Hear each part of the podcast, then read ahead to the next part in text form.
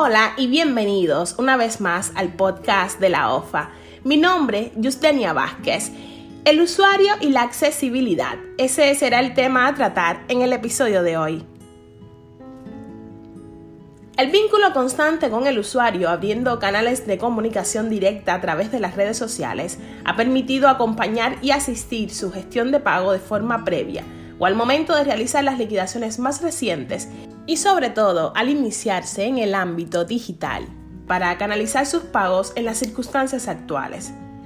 En la práctica ha resultado útil compartir informaciones vinculadas a manuales de uso del canal digital de pago elegido por el usuario Ejemplo de ello resulta el manual de transfer móvil o el documento de operatoria de pago a distancia que se ha puesto a disposición de los deudores para que elijan y conozcan las posibilidades de liquidación por vías no presenciales que pueden emplear, trabajando en función de lograr una experiencia de pago del usuario más cómoda y saludable. Al digitalizar se facilita el proceso de pago en el sentido de diversificar los espacios de liquidación, considerando que se proponen variantes de ejecución que finalmente el usuario puede elegir de acuerdo a sus intereses, necesidades y gustos personales. En términos de facilitación, la accesibilidad que implica digitalizar se debe complementar con la asistencia en tiempo real para lograr una satisfactoria experiencia del usuario. Con la asistencia en tiempo real disminuye la incertidumbre del usuario de los canales digitales de pago en cuanto a la cuantía y periodos a pagar y se evitan demoras innecesarias en la gestión de pago que tiene lugar. Resulta interesante verificar lo que encontramos en Internet sobre el término accesibilidad. Existen diferentes concepciones. A continuación les compartimos la que nos pareció un buen reflejo de su alcance.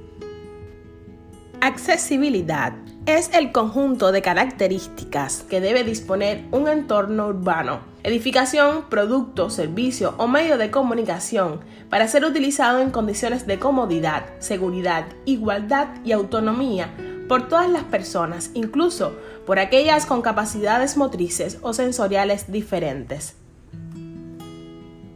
Entonces resulta que para facilitar, además de digitalizar, compartir e informar, también es necesario que el usuario pueda consultar y hacerse acompañar.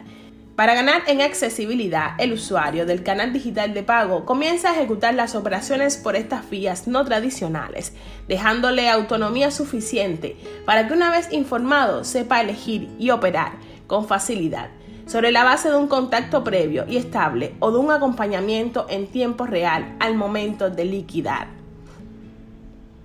Esto fue todo por hoy. Hasta un próximo encuentro.